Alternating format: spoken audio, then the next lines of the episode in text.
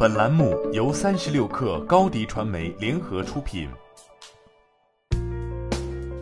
本文来自微信公众号 Lady Max。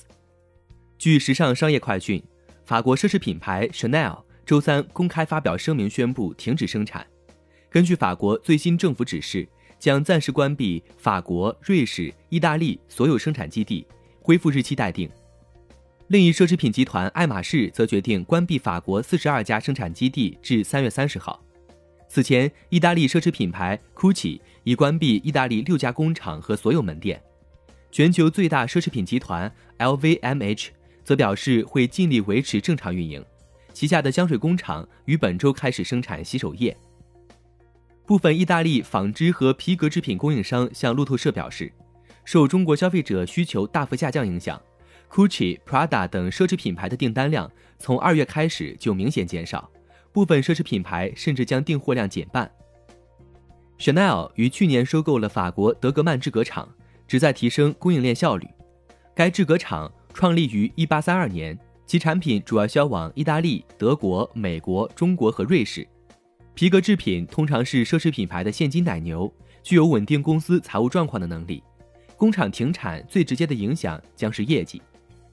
由意大利奢侈品公司协会联合波士顿咨询集团和投资公司 Bernstein 对二十八位 CEO 和 CFO 进行的调查估计，今年该行业的销售额可能会损失三百亿欧元至四百亿欧元，分别约合两千三百一十一亿人民币和三千零八十二亿人民币。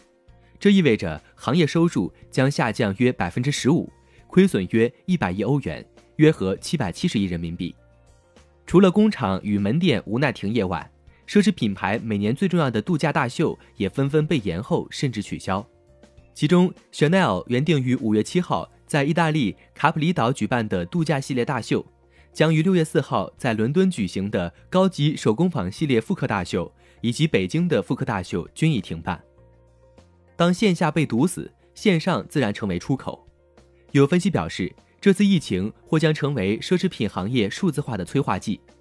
以刚刚结束的四大国际时装周为例，不仅 Gucci、路易威登、迪奥和爱马仕采取了直播大秀的形式，Chanel 也首次与腾讯视频达成合作，对大秀进行直播，共吸引了逾三百五十万人同时观看，引发行业高度关注。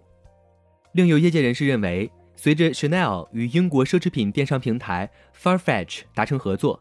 推出首个数字创新项目，为了能保证商品的正常销售，Chanel 或将以此次疫情为契机，开启电商业务。